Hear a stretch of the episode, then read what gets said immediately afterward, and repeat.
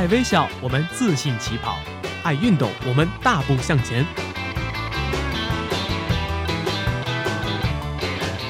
在这里，我们为梦想一起拼搏；在这里，我们为生活增添激情；在这里，我们用电波诠释体育，解说最实用的竞技技巧，报道最火热的体育赛事。每周精彩体坛盛况，我们与您一同分享。周三晚间，我们相约体育天地。我们相约体育天地。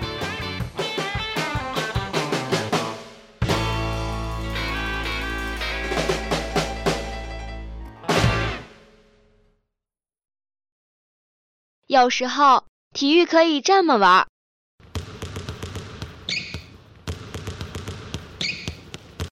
有时候，体育可以这么玩。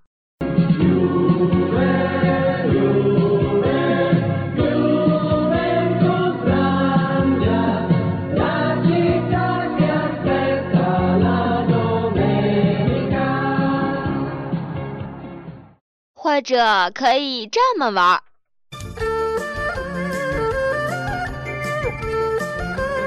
哎，停停停停停停！好像有什么奇怪的东西混进去了。哦，没事没事，只要有亮点，随便你怎么玩。接下来就是体育秀秀。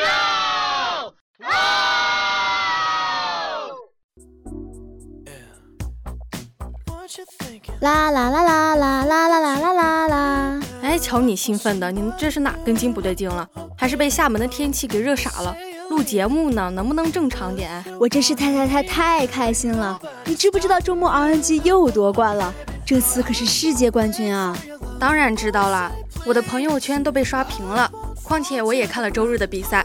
作为一名忠实的狗吹，我只想说 RNG 厉害。是啊，这次的对手可是实力强大的 LCK 冠军 KZ 呢。三比一赢下比赛，RNG 可以说是盘盘都占优。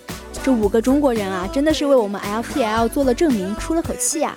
哎，对，话说回来，这整个五月份的体育比赛可真是多啊，就像这个厦门的天气一样，一直处于高温状态，精彩纷呈。没错，除了电竞方面的 MSI，还有紧张激烈的 NBA 季后赛。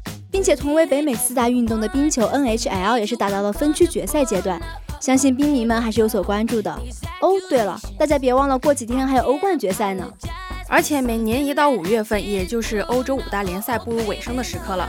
随着周一凌晨呢各大联赛最后一轮的结束，二零一七至一八赛季的足球盛宴也算是画上了句号了。几家欢喜几家愁吧。这个赛季呢有变化，有统治，有离别，也有惊喜。嗯，我觉得不能说是画上句号吧，相反，真的是足球盛宴马上就要开始了。今年六月份的俄罗斯世界杯才是全年的赛事高潮。哎，有道理。不过今天呢，体育天地就带大家一起回顾一下这个赛季五大联赛难忘的事件。滚滚长江东逝水，浪花淘尽英雄，数风流人物，还看今朝。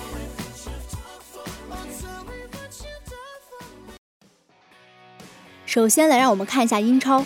英超的战争可谓从间歇期就开始打响，比如切尔西用短信送走了科斯塔，把马蒂奇卖给了敌军；比如曼城出手一亿换了整条防线，超过了一大堆贫下中农国家的全年军费；比如热刺发现镇不住温布利，于是决定天塌了有略伦特和桑切斯顶着；又比如利物浦最先放话说要花光两亿，但操作却是先道歉再期货，拿下的只有 B 计划的萨拉赫；再如整个夏窗，我们都相信卢卡库牵手的是切尔西。莫拉塔将和曼联喜结连理，然后大家一起去了一趟民政局，转眼之间都变了心。所以说，在英超讨生活，你不仅要豪，而且要持续的豪。近五年来，英超各队的净投入，第一是曼城的五点六四亿，第二是曼联的四点三六亿。于是本赛季的前三个月，金钱呢也是直观的反映在战绩上，给人的感觉就是曼城的比赛还用看吗？比较起来还是赢。曼联的比赛还用看吗？比较起来还是四比零。然而，时间来到了十二月份，注定是个难挨的月份。它意味着伤病袭来，无人可用，也意味着魔鬼赛程难过年关。曼联退回了一比零的模样，莫拉塔陷入了进球荒，阿森纳初露颓势，热刺开始依赖逆转和凯恩，利物浦的防线呢也开始频频以精神病形象示人。这就很符合我们在游戏中的体验。充钱的第一天，哇，这战斗力，人民币玩家就是不一样。一个月之后。我去，这战斗力又该充钱了。而且这个赛季涌现了一支魔鬼球队，曼城在瓜迪奥拉手底下，萨内生吃整条左路，斯特林点亮了绝杀技能，大卫席尔瓦仍然是中场司令塔，德布劳内成为了自带第八代英特尔酷睿处理器的变态级球员，不仅直截了当，而且优化到极致。单人足够火了之后，整支球队也磨合完毕，一时间曼城像集齐六颗宝石的灭霸一样，不断的升级自己。吞噬天地，干掉每一个对手，不服的都打成共识。流水线化的赢球模式一度让整个英超都陷入对阵曼城少输当赢的模式恐慌。十八连胜，这是前所未有的统治力。除了欢呼与喝彩，每个赛季我们都要送走一批人，只是我们没有想到，这次的名单里真的有温格。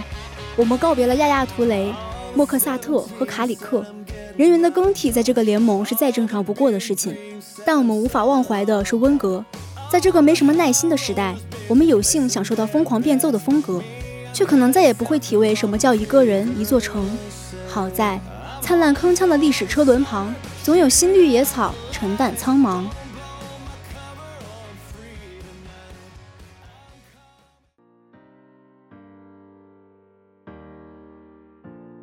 相比于对欧战席位竞争激烈的英超，西甲依旧是三个女人一台戏。巴塞罗那虽然欧冠成绩不佳，但联赛老大的位置还是无人可以撼动。皇后娘娘的位置在赛季中受到了马竞的挑战，但警报很快就解除，巴萨毫无悬念地夺回了去年丢掉的冠军。以往跟巴萨唱二人转的皇马，也因为赛季初的危机，早早被领头羊甩开十条街。其组的球队在欧冠一路高歌猛进，在联赛却创下了自零五到零六赛季以来的最差战绩。这个赛季是否会颗粒无收？齐达内和他的球队全盘压在了与利物浦的殊死一战。同城劲敌马德里竞技依旧保持着西蒙尼球队特有的风格，动作凶狠，打法简练，作风顽强。马竞这个赛季的沉稳表现为他们带来了一座欧联冠军奖杯。然而后宫争权，他们有更大的野心。允诺留队的格列兹曼会为格子军团带来更多的荣誉。西甲降级区也是早早没了悬念。曾经驰骋欧战的马拉加，这赛季惨遭降级，球队至今无人接手。排名第五和第六的比利亚雷亚尔、皇家贝蒂斯获得了欧联正赛的资格。由于夺得国王杯冠军的巴塞罗那获得了欧冠资格，因此排名第七的塞维利亚也拿到了参加欧联附加赛的资格。本赛季的西甲可以说平淡无味，冠军、降级都没有悬念。西甲已逐渐褪去了它的光芒，唯一值得感慨的是，本赛季结束后，伊涅斯塔告别了二十二年的红蓝生涯，而托雷斯也在联赛最后一场用梅开二度告别了自己出道时的母队。岁月如风，当年意气风发的少年，留下的只有略显沧桑的背影。比起西甲的平淡，对于球迷来说更为无聊的，则是德甲和法甲。可能在赛季前，拜仁、巴黎就已经提前锁定了联赛冠军。没错。今年的德甲联赛，德甲唯一的全勤者，征战五十四年的德甲恐龙汉堡，最终也没能逃脱降级的命运。勒沃库森、莱比锡等豪强新贵无缘欧冠，纳格尔斯曼却带领的霍村在连失主力的情况下顺利挺进欧冠联赛。罗尔区双雄多特和沙尔克也在换血和变革之后留在了欧冠区，而唯一不变的就是拜仁慕尼黑的一骑绝尘。莱因克尔曾经说过，足球就是十一个人比赛。德国人获胜的游戏，然而现状是德甲就是十八支球队比赛，拜仁获胜的游戏。拜仁需要一个长久的挑战者，而不是毫无雄心，指着一批球员打出好成绩，再接连送走核心的短期竞争者。这才是与德甲不利的事情，而非仅仅将目光放在拜仁一家独大的短浅。渴望改变的沙尔克，渴望复兴的多特，渴望坚守的铁鹰，渴望前进的红牛。只有每一支球队向死而生，德甲才能挽救如今竞争力缺失的颓势。而法甲这种现象更为严重，间歇期斥巨资引进内马尔，土豪大巴黎包揽国内四项赛事的冠军，而其他的十九支球队都是陪太子读书。大巴黎的一家独大，联赛竞争没有活力，使法甲逐渐衰落。法国足球也在雇佣军道路上越走越远。而今年打进欧联杯决赛的马赛，明年也只能继续欧联赛场了。法甲的复兴还是任重道远啊！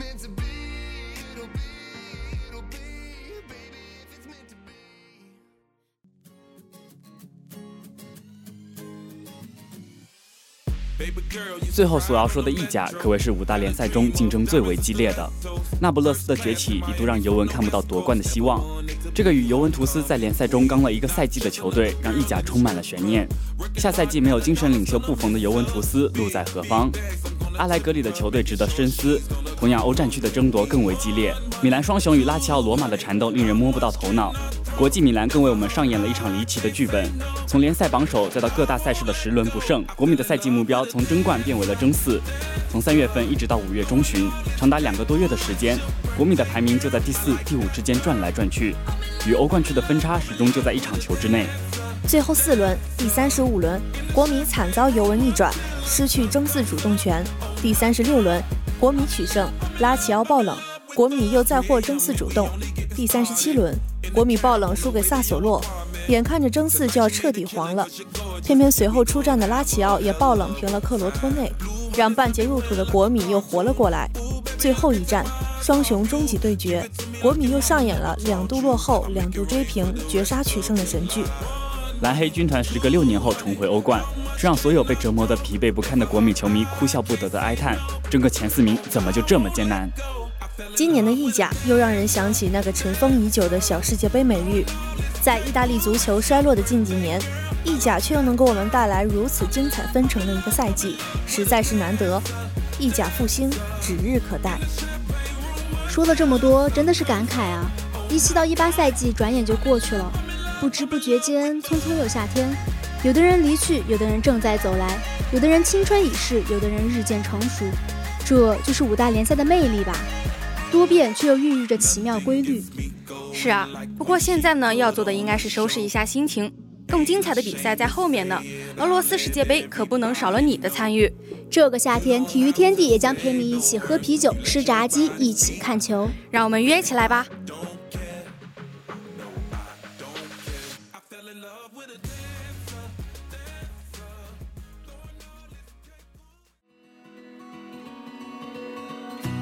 来到体育天地全新企划——体育小讲堂。这里有最不负责任的体育冷知识，有趣的球员外号，专业的体育百科。只需要两分钟，你也能走进体育的世界。体育小讲堂，了解一下。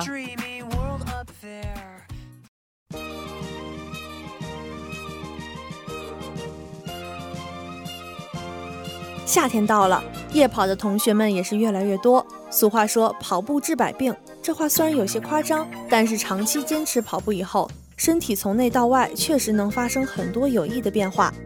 然而，夏日跑步做好以下七点才能事半功倍：一、选择凉爽的时间，尽量选择天气凉爽的时间段。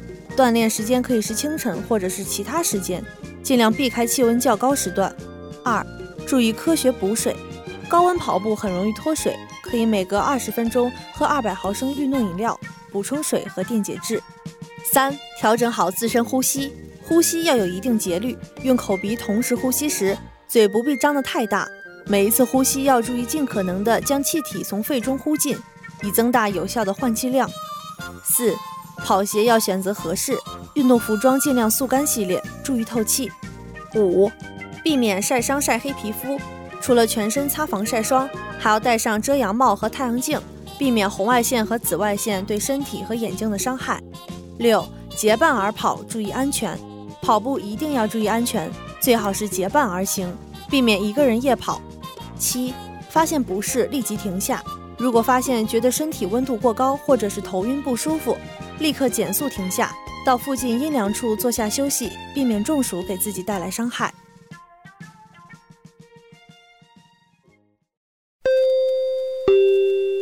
有新的 N 条体育新闻，请您及时读取。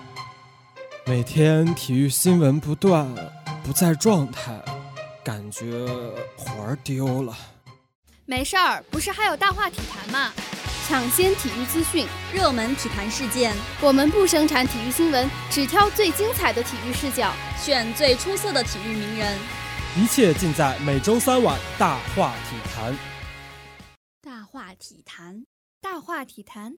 大话体坛。哒哒哒哒大话体坛。大话体坛。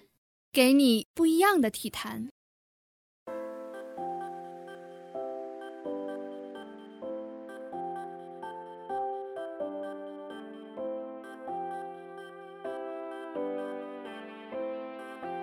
凯里欧文。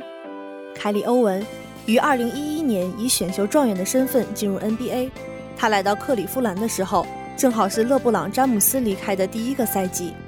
选秀大会开始前，骑士球迷就已经毫不掩饰地展现出对欧文的偏爱。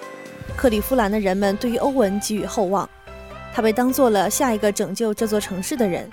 身为状元的欧文表现确实不俗，最佳新秀、新秀挑战赛 MVP、三分球大赛冠军、全明星正赛 MVP，各种荣耀纷至沓来。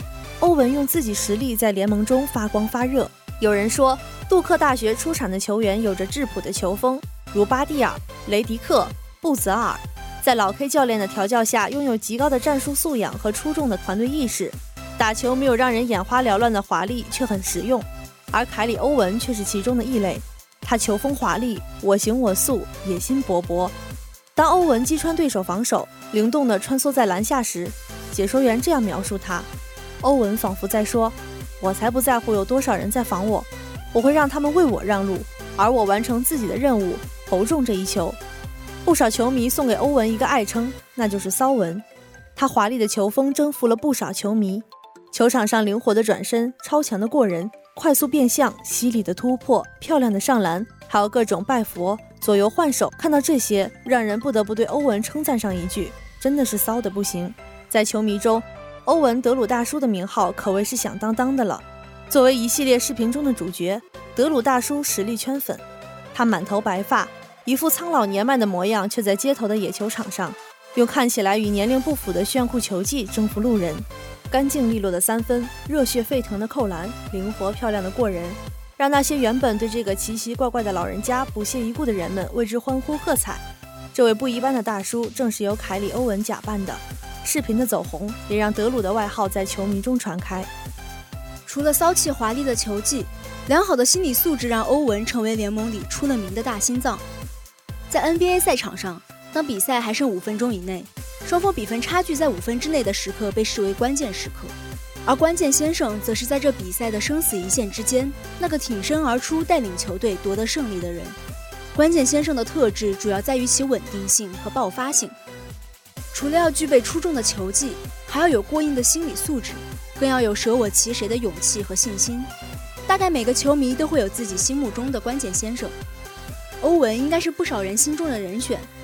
欧文的确是个大心脏球员，关键时刻敢出手，丝毫不含糊。他还在骑士打球的时候，人们总说骑士顺境看乐福，逆境靠詹姆斯，绝境靠欧文。当然了。如今在凯尔特人的欧文，身为球队核心，他需要把球权、组织串联、得分等各个方面的才华全方位的展示出来，而其关键球能力也依然不容小觑。前年的奇勇圣诞大战，欧文在比赛只剩三秒的时候命中绝杀球，这关键的一球将球迷们的记忆再一次拉回到夏天的甲骨文球馆。那时的骑士总比分一度一比三落后，几乎要与总冠军失之交臂。在完成了艰难而伟大的逆转之后，奇勇在奥克兰进行了世人瞩目的抢七大战，双方的比分一直咬得很紧。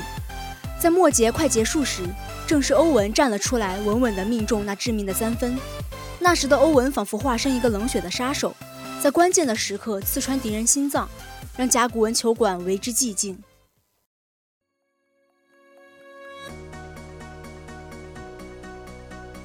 说到了总决赛。就不得不提奇勇连续三年的会师。欧文与勇士的当家球星库里，时不时也会被球迷拿来比较。库里和欧文几乎是同样的身高体重，都没有什么天赋异禀的力量和弹跳，都有着一个职业球员的父亲从小培养。有人说，他们两个人，一个靠着冷血致命的三分威震天下，一个靠着蝴蝶穿花的运球独步武林。是啊，他们二人几乎可以说是这个时代最灵动飘逸的代表。可是库里已然是勇士的领袖。而那时，欧文身边的詹皇的光芒似乎太过耀眼。二零一七年的夏天，欧文在为克利夫兰骑士效力了六年之后，主动向骑士寻求交易。是的，这一次他想要离开骑士，离开詹姆斯的光环。这一决定让世人感到惊讶诧异，但在觉得不可置信之余，仔细想来，却又让人理解。年轻的欧文可以说是还没有完全迎来自己职业生涯的巅峰，他的前途是无量的。而在克利夫兰，詹姆斯才是那个天之骄子。欧文即使再优秀，想要翻越詹姆斯这座大山也是十分的不易。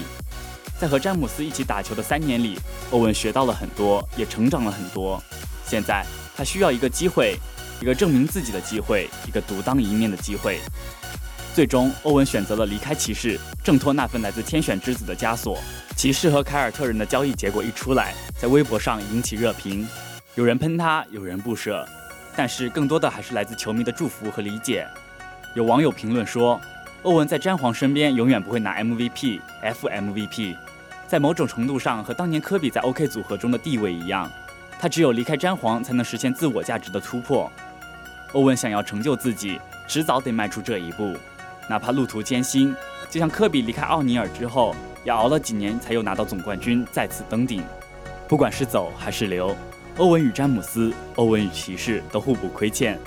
欧文在骑士的所有时光都会被克利夫兰球迷铭记，他在这里所有的历练和成长都会是让他受益终生的财富。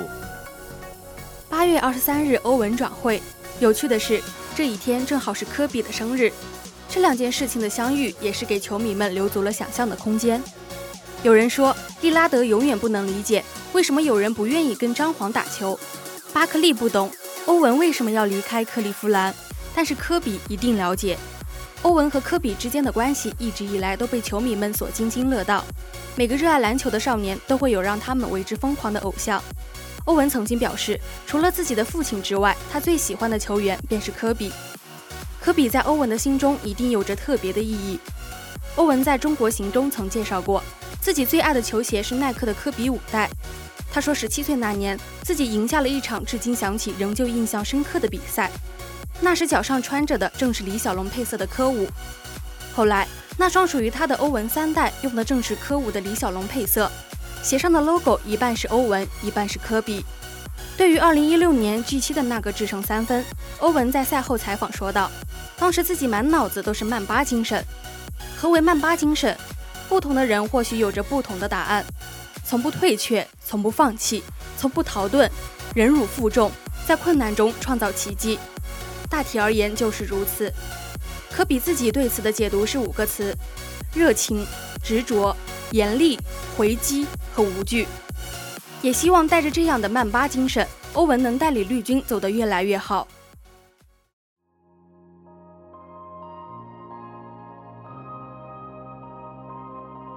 新的凯尔特人还在成长，虽然一路有些坎坷，但是他们所取得的成绩还是很不错的。二零一七至一八赛季刚开始，凯尔特人便受到了重创，绿军的核心之一海沃德意外受伤，赛季报销。后来霍福德也因脑震荡休战了几场，莫里斯左膝受伤，一度缺席数场比赛。欧文也经历面部骨折和四头肌挫伤。不过绿军在主力几乎是伤变的情况下，还是取得了十分不错的战绩。一度坐上了东部第一的宝座。一定程度上，欧文作为球队领袖，有着不可否认的功劳。在进攻方面，具有顶尖的技术、速度和意识，有着超强的控球技术，突破犀利的欧文，让人们对绿军的未来期待满满。而在四月初，就在季后赛即将到来的时候，欧文却因为左膝伤势要再次接受手术，伤停时间将有四到五个月。这也意味着他本赛季剩余的比赛全部报销。就这样。欧文在绿衫军的首个赛季戛然而止，一时间，不少人都在想，绿军在季后赛将何去何从？一轮游还是二轮淘汰？然而事实证明，绿军并没有因此在季后赛中一蹶不振。现在，他们正站在东决的舞台上，渴望着总决赛的召唤。绿军在这样的情况下所打出的成绩，让球迷们对接下来的凯尔特人更是充满了无限的希望。这个赛季只是欧文职业生涯的一个章节，走向巅峰的征途还在继续。你必须非常自信，保持真我，跟随自己的心去做决定，并且在心里要把篮球放在一个很高的位置。欧文曾这样说过，我相信他也确实这样去做了。发起进攻时，他有能力让进攻更尖锐，有信心击穿防线。在关键时刻，他有信心接过队友传来的球，有带领球队走向胜利的决心。年轻的欧文，未来还等着他去开创，路还长，我们拭目以待。本周的体育天地就要跟大家说再见了。播音：萝卜丝儿、猫教练、花鸭、叨叨、采编：木子、行秋、机务、阿江、于教授、阿阳、新媒体：西鱼、感谢您的收听，我们下周同一时间再见。